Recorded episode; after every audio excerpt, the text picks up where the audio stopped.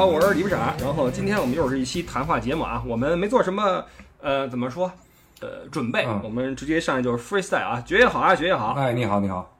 哎，呃是这样，因为据有些听友反映啊，比较喜欢听咱俩一块儿呢说点什么事儿。完了，我就说说什么事儿合适呢？嗯，他们说不需要说什么大事儿啊，随便聊会儿天儿就行。喜欢听所以我一看肤浅的。今天，哎，哎，哥们儿就爱看这俗的，这个正好今天呢赶上月色撩人。哎，昨儿刚刚是那一轮雪月呀，对，那个红色月亮过去，据说据说北京能看见是吗？能看见，能看见。我这你看了吗？呃，关关天关了这个有一个小时啊，关这个天象嚯啊。那你看你们这就是说我们这边儿我是成都啊，嗯月亮啊非必要不聚集，啊没出来，对，看不见。哎你看这些 到位到位，懂事儿？懂事懂懂事啊。别老凑热闹，这都什么时候了？呃，月色撩人，所以今儿呢把你找过来聊一件事儿啊。这件事儿是什么事儿呢？很多人啊注意到，尤其是很多这个动漫迷或者漫画迷看到了，嗯，就是我在我们的青春期，那真是青春期了啊，嗯二十多年前了。那个时候风靡中国的一部日本漫画，嗯，出了剧场版，不知道你知不知道这消息啊？那灌篮高手哎，对了，呃，出了几个镜头，但是呢，这几个镜头呀，好像得到了一些非议。啊，对，就是有说这个哎线条不够这个这个明朗的啊，这个线条不够好的，还有说这个嗯，主题啊有点悲凉啊，这个现在都猜、哦猜不中，大家都在猜。那我不知道你看完这几个镜头之后是什么样一种感觉呢？哦，我觉得是稍微是有点悲。它首先它那个配乐，那个那个 BGM，然后就是就感觉就是好像在海边或者怎么着的那种，然后特嗯特别轻柔，然后然后那个就两个孩子嘛，一开始两个孩子在那运球啊，然后挺孤单的，然后投一下也还没进，然后这后面就几个这个这个主角了，然后一一出现，然后就完事儿了。嗯，然后就没有说明太多的问题，但整个的这个主调来说，感觉是有一点悲，感觉有一些什么未完的心愿，或者说这个怎么样，有些遗憾在里面。你说这个遗憾呀，嗯让我感觉到有这么一个想法，就是谁的青春没有遗憾？嗯为什么这么说？因为这本漫画实际上对应着咱们特别青春的那个时代哈。实际上从咱们初中时候就开始有了，只不过那时候还没风靡。嗯，到了高中开始风靡起来的。哎，这个几个镜头有没有关注里边的细节？哟，还有什么细节呀？它就那么短了。我跟你说，嗯，你你可知道这个《灌篮高手》有一些这个番外篇，啊，有有，其中有一个宫城良田的番外篇叫耳环。你这么说是有有有有有一点。哎，是宫城啊，他在那个海边有一个自己一个秘密基地，嗯。就是张震岳那秘密基地啊，嗯，你知道吧？嗯。他跟那里边老玩儿什么的，嗯。然后好像是他遇到了一个女孩儿，嗯。那个女孩跟他有些对话，嗯嗯，也是井上雄彦的那个风格，就是对话比较少，更多的通过场景和眼神来表达人物的情愫。嗯然后那里边就看到宫城他拿一个铁丝儿给自己扎了个耳朵眼儿，这耳朵眼儿跟那女孩有什么关系我忘了，但是呢，好像透露了一个细节，嗯就是宫城的哥哥自打一次出海之后就没有再回来。哦，这样，对的，这个剧场版的片头啊，嗯一开始是一个海边儿，记不记得？对，有一个山洞，看没看见？那对对对对对，那就是工程的秘密基地。哦，然后打球那两个孩子就是工程和他哥哥，我去，明白了吧？你这么一说，我这是不是？我这汗毛立起来了。毛骨悚然的。啊。完之后呢，他哥哥有一次要出海，然后工程想去，哥哥不带他去，然后工程就哭了，就是说你你大骗子，你你有本事你再也不要回来。一语成谶，他哥哥出哦，海之后就没再回来，所以这件事儿成了宫城心中的一个心结。然后那个番外篇很短的几页彩页的，就讲的是这个故事。明白了，。哎呦怎么这期的开始怎么弄成这个样子？我本来想搞一个欢脱一点的，你知道吗？看得这么悲呀、不是，都怪你，你说这个画面感到有些悲。是啊，那最那那他他说明他传达的这个这个概念还是还是很到位的，很到位的啊。哦啊呃，不愧都是漫画界的高手，看来你跟井上之间还是心有灵犀。呃，很多人说这个漫画不是这个剧场版，它那个色彩啊，嗯，嗯，不是很鲜艳，嗯会有点灰不拉几的，有点？乌头啊，有点蒙，那就是蒙啊，那个但是其实对于我个人来说，我倒没在乎这些，在我的这个心中啊，这个事儿能够再出一个剧场版，或者有任何一种形式的延续啊，嗯。呃，其实对我来说已经不重要了，嗯。有更好，但没有的话不重要，因为，嗯，我觉得我们的青春已经，呃，和篮球一起定格在了两千年以前那个时代，嗯，就是再往后再怎么延续的话，咱不说什么狗尾续貂啊，这那不至于，嗯但是呢，你再怎么看也不会有当时的那种热血了，尽管它还会在你心中泛起一丝涟漪。哎，这段话怎么样？哎可以可以了。呃，所以今儿我们就来说一说《灌篮高手》与我们的青春期时代，可以吗？哎，可以，不错，就希望爵爷跟我们多分享一些故事，因为那时候咱俩天天一块儿打球，对吧，有不少好玩的事儿。嗯嗯，呃，我们把这个主题呢，尽可能的放在《灌篮高手》这个上面，别回头说散了之后连着什么七龙珠啊，什么 呃，包括你最爱的那个呃猫眼三姐妹啊什么的，DNA 啊什么的，对对对，别把这些一块儿带出来。好的，把它局限在这上面。呃，当时啊，那个报纸哈，报纸上说说上海某个商场。呃，篮球一度脱销，哦，背后的原因是什么呢？是《灌篮高手》这个动画片的上映。实际上，在它上映之前，我们就已经开始在看漫画了，对吧？啊对对，呃，说一说这本漫画，你看的时候是否痴迷啊？痴迷啊，非常痴迷。咱们就是看电呃看电视那个动画片之前，他的漫画我记得看到了。呃，全国大赛的之前那一块儿，就是他画风还没有转变那那块儿，之后我就没再继续看了。然后我就我就记着动画片就开始上映了，然后就从头开始看。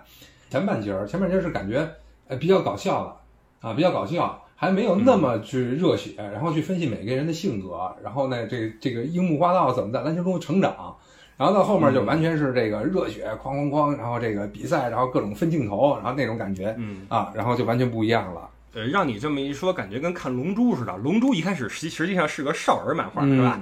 小悟空跟什么饺子、天津饭、乐平那几个人跟那儿什么探险的故事。是，自打那个贝伊塔跟纳巴一来就不一样了。你看啊就谁说不要说到七龙珠上啊？回来，回来，回来，回来。呃，其实《灌篮高手》啊，它的画风确实有一个巨大的变化。嗯，呃，最开始的那个人物呀，其实你看他那个肌肉线条啊什么的还没出来呢，对都是比较平面的一种二 D 的感觉。是的，画到后期，尤其是球大赛的时候，那个人物的那个肌肉什么的哈、描绘的特别好。嗯，呃，说明什么呢？说明井上也在进步啊。对，其实要不是有这本漫画作为铺垫，之后的《浪客行》可能也不会上来之后的那么那么顺风顺水。对啊，就是他井上已经是一个很牛的，我觉得是一电影大师了，就把所有的电影这分镜头啊，各种的这个转化线条已经画的特别特别到位，直接就按他这个直接拍，肯定是一好电影。呃，我再插一句啊，哎，呃，据说《浪客行》为什么后来就没有画下去呢？你知道吗？太深了，我我估计他自己要要坐坐禅去了。呃，这是一个原因，嗯但我听到了另一个原因是，他实际上是按照吉川英治的那个宫本武藏那个小说去画的，嗯但是呢，他在小次郎身上的刻画是脱离原著比较多的，嗯所以他这个时候呢，就有有大量的自己的创作成分在里面，就需要自己去构思什么的，就更难一些。哦，所以，所以这个尽管说他的分镜处理的非常好，但是可能在编情节这块儿也需要下更多的功夫吧。啊，我们我们说回来啊，说回来，嗯，《灌篮高手》这个漫画你看的时候，当时你开始打球了没有？呃，应该开始接触了吧？初初二可能是那时候那小本儿的，你记得那个小开，我也不知道那是几开啊，就是啊一、一半儿，就是咱们正常漫画书是那么一半儿那么大，小的、啊，你有印象吗？我没，因为我就记得那时候同学们总说一些里边的人物出来啊，嗯但我都不知道是谁啊，我也没兴趣。嚯我到了高中才翻起这本漫画，才发现真的挺有意思的。啊，这个漫画很多人说给自己带来了热血沸腾的感觉，请问你有吗？有啊，肯定是有。就是就那热血老几幕嘛，对吧？这这三井要求归队，然后樱木救球，对吧？然后那个樱木 腰折了，接着来，接着干，啊对吧？然后那个、啊那个工程工程良田，我我工程良太，我我就是 number one，对吧？几个热血、啊热血老几幕啊啊，你这么一说，我也想起一些细节，就是我后来出国之后，我啊刚到德国的时候，我还自己去那个图书馆，嗯呃，打印出了好多《灌篮高手》里边的画，然后把那人物给绞下来贴在自己床头，你知道吗？哇，然后在那个宿舍门上面贴了一个樱木，在全书的最后一篇、嗯，最后一章、最后一页，天上有一只鹰在翱啊翔，，仰着头头发都长出来了，是？吧？那会儿，哎，因为我是天才，嗯呃，当时还贴了这个，觉得挺帅的啊这本这本书其实给了我们很多的那种激励吧。你这么一说，我觉得很多人心中都会有那几个经典的那一幕啊。三井缺着牙说：“教练，我想打篮球，帮你一跪。我靠，那个，耳耳边那音乐就起来了，是吧？这然后我还有一个很深的印象是，樱木在剃秃之前啊，是最后是一个失误吧，传错人了，对，对对对，把球传给传给对方了。对，然后那个，呃，最后，哎我靠，我居然有点激动呀！说，我居然有点激动。嗯最后赤木挽着樱木说：“那个没关系哈，这个可以重来嘛。”就是就，然后樱木就呃满脸是泪啊，对，就是就是那种感觉会让人觉得特别的投入哈。啊，呃，你看，时隔这么多年，回想起这些细节，我们依旧会有这么强的感情共鸣。嗯呃，我我不知道是为什么啊。嗯，呃说说那这这个漫画在你的生活中有什么体现吗？当我想到比较美好，或者我想做一些激情热血的事儿的时候，我可能会想到这个漫画里面的人物，或者说某些场景，然后就是给自己一个那个心劲儿，就是肾上腺素嗯。啪打一针，嗯，就是有时候会嗯。会有的，会有，包括听到那个音乐，热血就起来了。它那个是一个少有的，呃，整个原声碟的 A B 面儿都很激励人的那个一个一个一个专辑，对，就每首歌都特别热血，而且都很好听。嗯，我当时是在 我我第一次去咱俩见面的那个高中的时候嗯，的路上，嗯我就是在翻来覆去听这盘啊，你就。听这个是吧？啊，我我说你追那个公交车那么有劲儿呢，哎，听听，等等我。司机，我想上车。就就那时候就觉得，我跟你一样的感觉，就是听这个，觉得让自己就是更加的神采飞扬一些，更哎加的有有共干劲儿一些。对这感觉。是的，嗯，那么在这个打篮球的时候，嗯他有没有给你一些指导作用呢？呃，并不太多。就是说，说实话，就那几位，就是那那那几位主角吧，他这个天赋这太强了。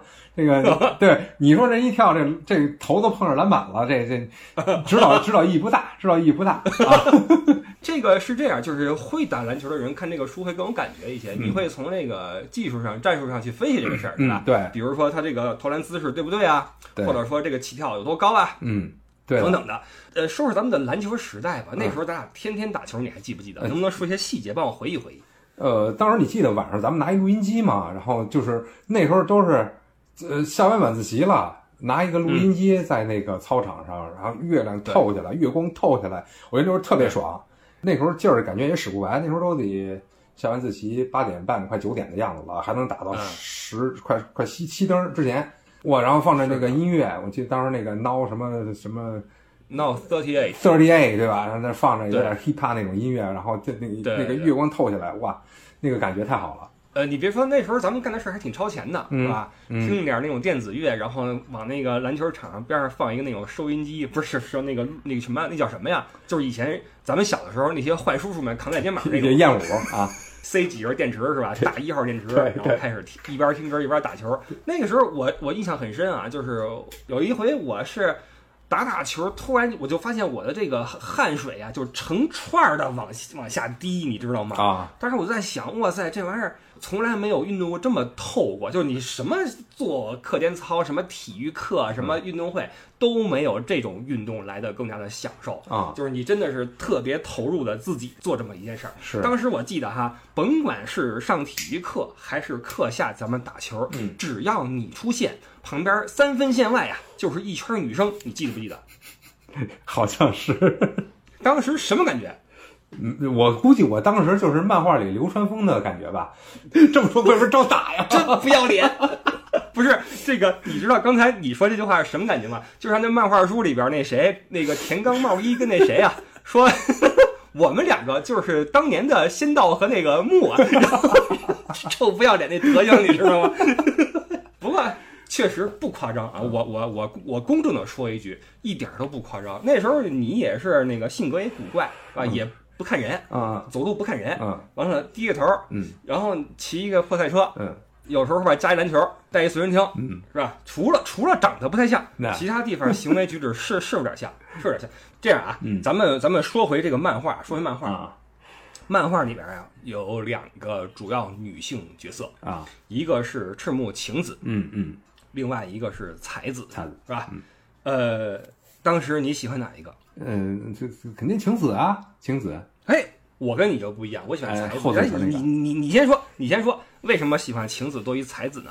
因为这这这嗨就被漫画给带带入了，就是他就是哦他那个设定，就是嗯也给他更多的视角嘛，对吧？然后这个嗯男主也喜欢呀，这个也喜欢呀，对吧？然后他又喜欢那个流川枫啊，他就是一个三角恋嘛，主要看的更多的是他，然后你不知不觉的你觉得，哎，他他应该就是那个 number one 啊。就是把哦更多的这个视线就落在他的他的身上，但其实那个漫画倒不太关乎于女性。你这么说，我想一想，当时倒也没怎么想具体喜欢他们俩谁，都都没没太没太紧要，就只嗯。只是说喜欢哪哪个球员。我待会儿再跟你说球员，嗯。因为有一句名言叫、呃，可爱在性感面前不值一文，哎，对，你知道吗？就是你晴子怎么就那个时候我的心智已经不再像初中时候那么简单了啊我觉得晴子太那什么了，你知道吗？太那什么了，太稚嫩了才子嗯，哎，才子有味道。你看他那个才子那头发总是有一个弯儿，啊，对，好像好像烫过。对对对对对对，小卷儿那种啊，对了，嗯完了，嘴唇还挺还挺厚，完了应该是抹了一些唇彩，嗯对吧？因为有亮光儿，你看井上处理的非常细致啊，对，嘴唇有亮光儿，嗯，难怪工程那么那什么。啊来吧，就说说球员啊，那个说说这里整个书里边，你认为呃水平最高的前三位球员是谁？水平最高的是木真一，那个山王的那个，哎呀，叫叫啥来着？叫这个泽北荣治吧？啊，泽北荣治，然后那个呃新道，那差不多，这是常出现的几位比较强，当然也有一些隐秘的高手啊，什么土屋纯什么的，还有有有有一些这种隐藏人物，咱不提啊，不提。呃，但是我看了很多在网上面大家去聊这里边球员的实力的分析哈，说这个泽北是单一档。啊、他是那个有点像那个乔老爷那个存在，哎老老老流氓，哎对，往下就是木啊什么的，哎仙道什么的。对你觉得仙道跟流川孰高孰低呢？水平？我觉得那肯定还是仙道高一些，大局的把控，然后对这个、这个他没那么拼，主要是、这个干什么事儿啊，你只要不是那么拼，就能把这事儿干好了，说明当你拼的时候，你肯定更不一般，嗯，游刃有余。就是，哎，我刚要说这个词儿，更加的游刃有余一些，嗯更加的闲庭信步一些，哎对吧？对那个打起球来更写意，对吧？不像这个流川枫，流川枫感觉闷着一股子劲儿哈，这个我非得干干你，我我就得干你，虽然不说话，但心里边就是一个干字，感觉每每招都是大招儿。啊，对了，对了，对了，嗯，呃，所以这个流川枫的未来啊，令人期待，就是嗯能不能再上一层楼，是吧？啊，这个是水平啊，水平咱不论啊，嗯这个是有一个设定，但是人物性格，你发现没有？他这个漫画里边的人物性格刻画也非常好，都很鲜明。对对，呃，说出几个你比较欣赏的人物吧。人物三井，三井寿，呃，仙道啊，嗯，然后还有就樱木吧，啊，呃，三种？不不同的性格，三井寿哎，这个三井的受欢迎程度几乎是全书最高的，对低调嘛，因为不是因为他男女通吃，哦，这样是吧？不是所有的女性读者都喜欢樱木花道。嗯，太愣了对了，啊，太热血，太愣了，愣愣小子。对，没智慧。来，先说说你为什么喜欢三井？三井就是就就是就是感觉当朋友特别好，你看他又话又不多，感觉又很沉稳，然后感觉又又又比较老练，对吧？经过了社会的锤炼，然后呢，该拼的时候还很还很 man，对吧？我跟你拼到最后一刻，不妥协嗯，啊！这这这这这几个点都合在一个人身上，觉得我靠，绝了绝了绝了！但是他体力不好呀。呃，体力体力不好跟我有什么关系？我不是教练，我不是安西。而且三井他有一个怎么说，就是呃，男人不坏，女人不爱。你看那时候那时候咱们女生什么的，经常喜欢一些校外大哥。哎，对了，嗯，就是你什么你班长、学习委员，你别闹，你就是学习成绩在校外大哥面前不值一文。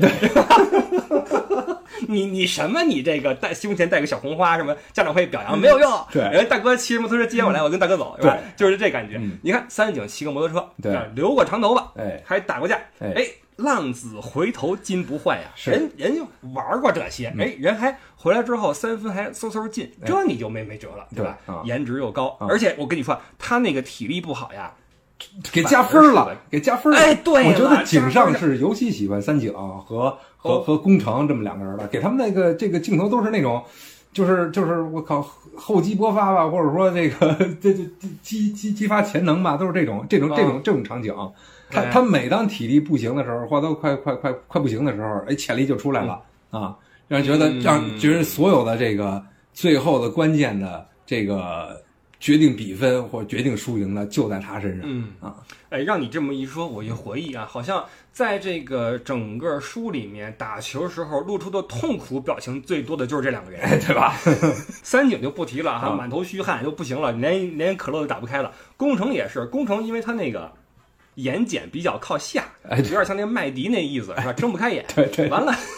一累吧，就特别惨，看那样，然后头发也头发也是那样的，对，所以你看三井他这个一一体力那什么呀，就是奥特曼一闪红灯啊，嗯就是反而给人一种怜爱的感觉，哎就是哎呀，我我心中的这个英雄就要不行了，嗯，怎么办是吧？激起那种母性的关怀，嗯结果人还咣叽一甩手，三分又进了，对这就没没办法，是吧？没错你看。同样是能进三分，嗯另外一个进过关键球的木木公言同学就不怎么受欢迎，这就是好学生啊，对了，哎，就真是啊，你说人家人家才厚积薄发，一个人支一板儿跟地上哈跟那投，啪投，练练了三年当一副队也不上场，完了跟底下跟你这看音乐机啊加油加油，最后扔一个球进去之后去打败了谁我忘了，是不是岭南还是谁我忘了，应该是。呃应该也是嗯。也是个关键球，对。你看没人提，波澜不惊，没人提就过去了，人家努努了三年，为什么？颜值也不低吧？嗯，颜值不低。嗯，这就是学习成绩在校外大哥面前不值一文，哎。啊，不值一文。哎。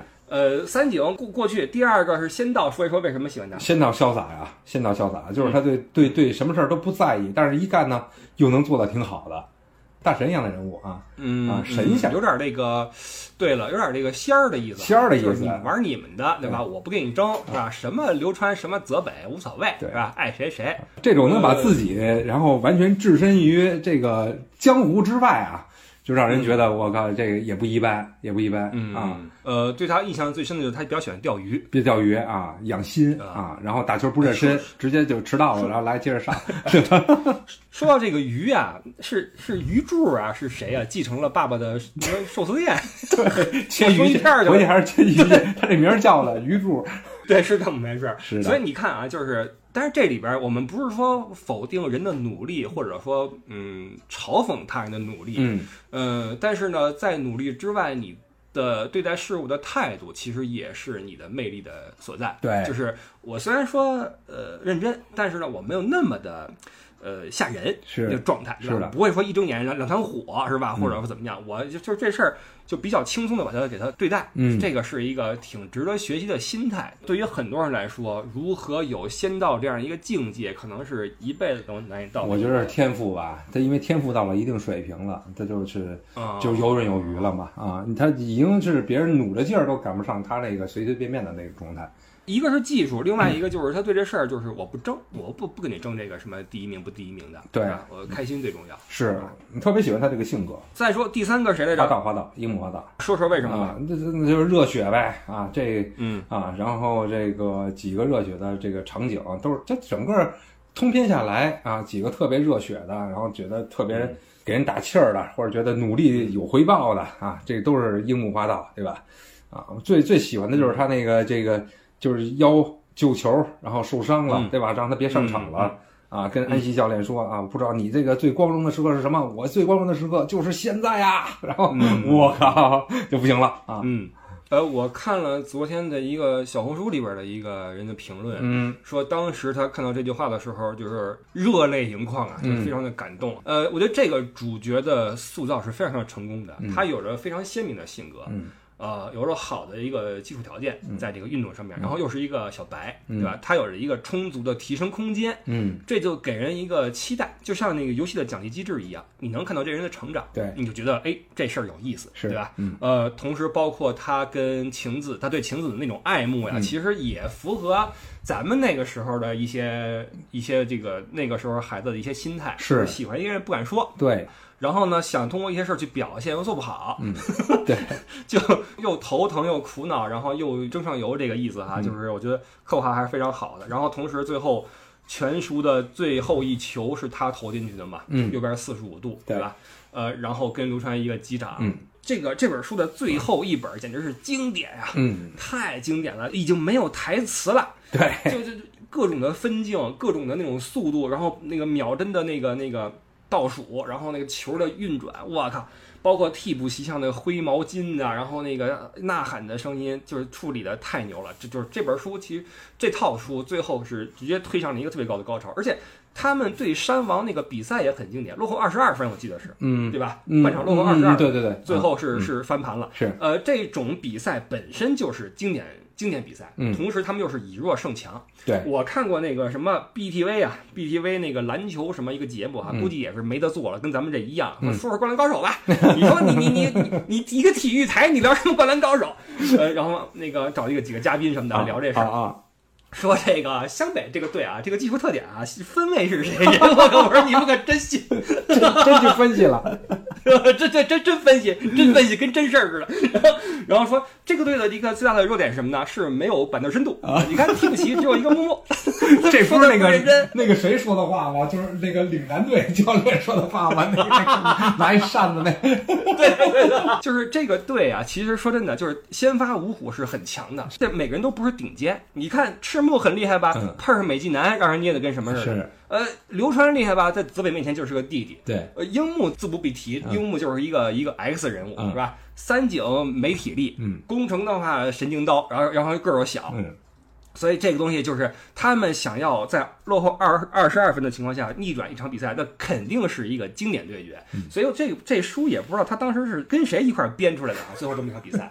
真牛啊！对对呀怎么想的啊？我估计可能是有有这种，可能搜了大量的文献或者以前的看了以前的比赛的录像，对啊然后就找这对个了，哎，找这个灵感啊，把它都都攒在一块儿了，种种不可能啊或者什么样的这种这种这种情节啊，奇迹发生，而且嗯我觉得他处理的很好一点是什么呢？就是在顶点过后呀，然后就一句话带过，就是说之后他们还是以大比分输给了另外一个强队，嗯对吧？就是还是因为体力透支或什么的，嗯，就非常非常的，在当时咱们的心中是很遗憾的，觉得哎呀这么，因为我们看一个漫画已经习惯了主人公。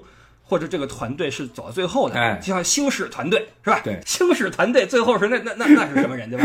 就是我们很难接受主角还是失败了，对，但是实际上这个才是我们人生的一个一个一个常态，嗯。就是我们可能会灵光闪现，然后有一个刹那的光辉，嗯但常态还是在这个困境中，呃，在不断的前行，嗯然后有胜有负。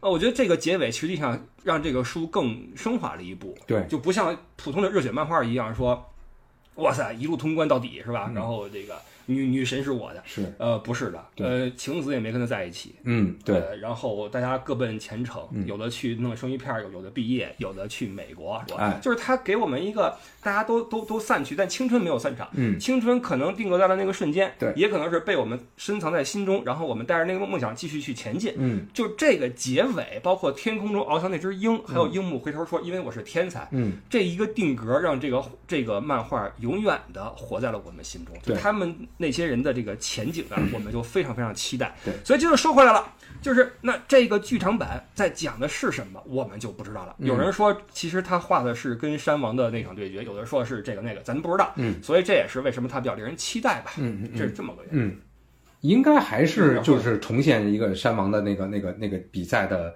这个动画版吧，因为这毕毕竟它是只有只有漫画版本吧，啊动画版本，然后再重新复刻一下。呃，那这样的话，我觉得，嗯，是个补偿吧，是个补偿，就是因为当年看的动画片并没有演到那个地方，嗯到哪儿就结束来着，我不记得了。嗯，动画片就是全国大赛之前应该是，而且日本的这种动画片有一个毛病，体育动画片有一个我毛病，我就不爱看他那动画片。说实话，我更爱看漫画。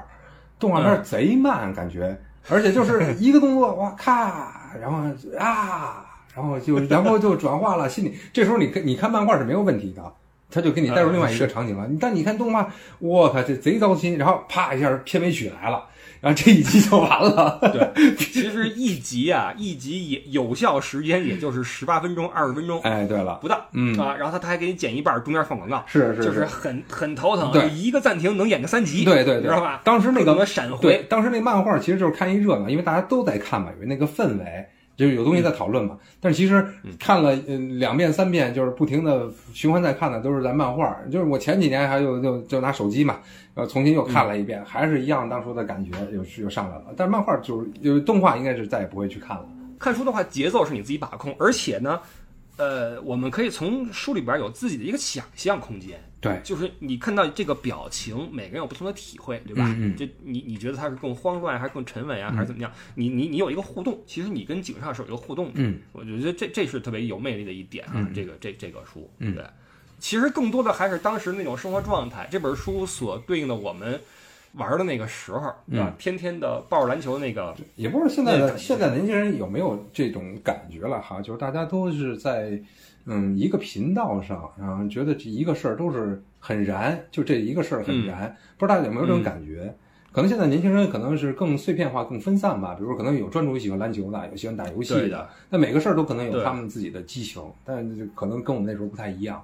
当时可能我们大家都都听同一首歌啊，都看同一个动画片儿、同一个电视剧啊，有同样的感觉。所以说，我觉得，嗯，可能时代不同了，那这个剧场版可能更能激起八零后或者八五前这波人的这个一些的回忆吧。我后来去翻了一下日本历史上最畅销的漫画的排行榜，嗯呃，令我比较意外的是，《灌篮高手》并没有排得很靠前，嗯就他好像几乎榜上无名。嗯，呃，排第一的你猜是谁？七龙珠或者海贼王，哎，是海贼王。嗯，对，，因为它长嘛。然后第二就是七龙珠。嗯啊，其他的就我就没怎么细看了。就是龙珠在我们心中也是一个非常挺神大神级的存在。哎哎，这有机会我们聊聊龙珠吧。你还记得那里边的情节吗？我我我记得呀，都都都印象很深刻。但是我说实话，打到那个沙鲁之后就没怎么再看了。那后面哎就是就是你说对了强的不像话了。你说对了，嗯就是我听过一个说法，说鸟山明本来想到沙鲁就结束的，嗯然后那个出版社不干，出版社说咱这画接着画啊，这么赚钱对吧？接着来。就是啊，你你来吧 嗯，然后后边就什么那个布欧什么的就就来了，嗯然后就有点那个收不住的感觉，对就是那个呃战斗力的那个比例已经失调了，是是对吧？啊，就井井井上这个收的非常好，到这块儿就结了，后面也就别再延伸了。你后面因为再延伸的话，你说他湘北，你让他更强嘛，也不太可能，对吧？都打得累成那样了。你再打也是输，对输是常态了，对？对吧到那个地步，啊，嗯，然后你要是故有意的把他们就是各种升级变成小强了，那这整个书就这个这个味道就变了，所以说就不现实了哎对啊，包括像很多咱们看过的经典漫画，像这个这个圣斗士，我觉得打完十二宫就结束了，挺好的，就完事儿，对对对，对吧？到到了那个海王那块，海 海王，都海王、冥王，对吧？各种王，对，恨不得那圣衣都变成钻石的了，对吧？然后就还还升级呢，还打呢，还对，而且关键是它永远是一样，那那这个紫龙冰河什么的去铺路，星矢最后摘摘取胜利果实，哎总是这一套，嗯你知道吧？嗯。就就就有点有点乏味。是的有点乏味。嗯，呃所以灌高这块呢，就是它这么一比啊，你真的这个货比货的那什么，这么一横向一比较，它的很多的优点就出来了。嗯比如说很多人物都很鲜明，而且每个人都可以成为读者心中的主角。对，哎，每个人都能画一个番外篇，对了，嗯我就喜欢三井，我喜欢铁男，对对吧？我操，这大哥的极限是吧？这个，呃，这个，所以这个是这个漫画的可贵之处，而且收的比较好。然后，呃，说到这个现实的问题，就是我们说这个漫画它还比较尊重于现实的，嗯就是不会说、呃来一个，比如说当年咱们看那个绿水英豪什么的，来一个飞鱼转身，啊或者排球女将那个什么晴空霹雳什么的啊，那呃，他没有说那种那种绝技式的必杀技式的那种蓄蓄力的那种那种对决，嗯还是基于现实的。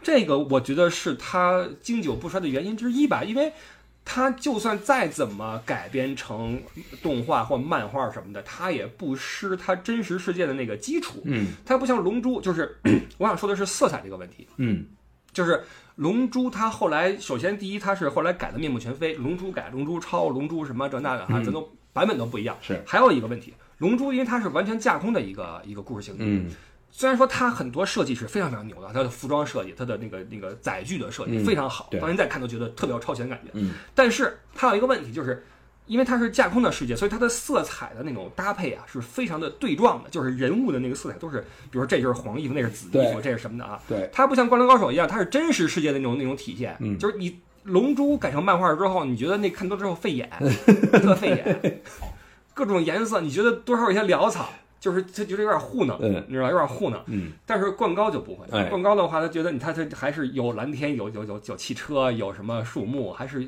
比较注重细节的，比较注重真实的细节的。对，你说的这个蓝天海边儿那个这个这个情节了。我当时是在我在英国的第一年我去的时候，哦我叫在这一个特别小的小城叫 Eastbourne，它是这个海边儿的一个度假的老人的退休的这么一个一个一个城市，然后它就是海边有那么一个篮球场。当时我就是骑着自行车啊，骑半小时从山上骑下去，在海边那个打球，当时脑子里啊肿肿的，我就是灌篮高手，是樱木花道的练球，刘川的练球，哇，那个那个感觉还是挺爽的。呃，我很好奇一个问题，嗯跟你一起打球的是那些退休老人呢，还是不是不是 同龄人呢？不是那个那个城市是除了退休老人之外，然后有很多的语言学校。我当时去上第一年就是有呃不到半年的时间在上语言，所以说有各国的年轻人吧去那边上语言，像什么法国人呀，什么这个德国人呀，呃西班牙人，这也是在那边，然后各种年轻人在一块玩啊。但是英国本土人是不怎么玩篮球的，所以说我接触的还呃是啊哎都是外国人。呃，说回这个现实世界啊，这个在咱们高中毕业之后呀，我就不怎么打篮球了。嗯，呃我在去德国之前打过一阵儿，在大学里面嗯打过一阵儿，出去之后再也没碰过球，哎呀，太可惜了。因为什么呢？嗯我这个人的球风啊比较飘逸，你知道吗？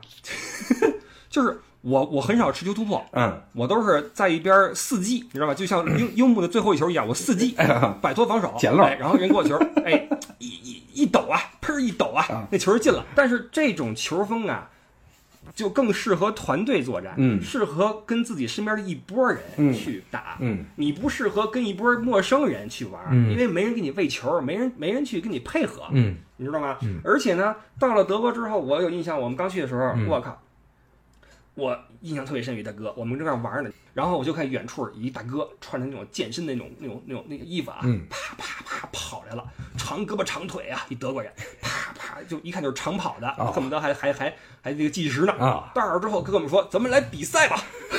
我说我说我倍儿高，你知道吗？啊这一米九几，跟棍儿似的。我们说来吧，结果哇，从此之后摸不着球了，真真摸不着球了。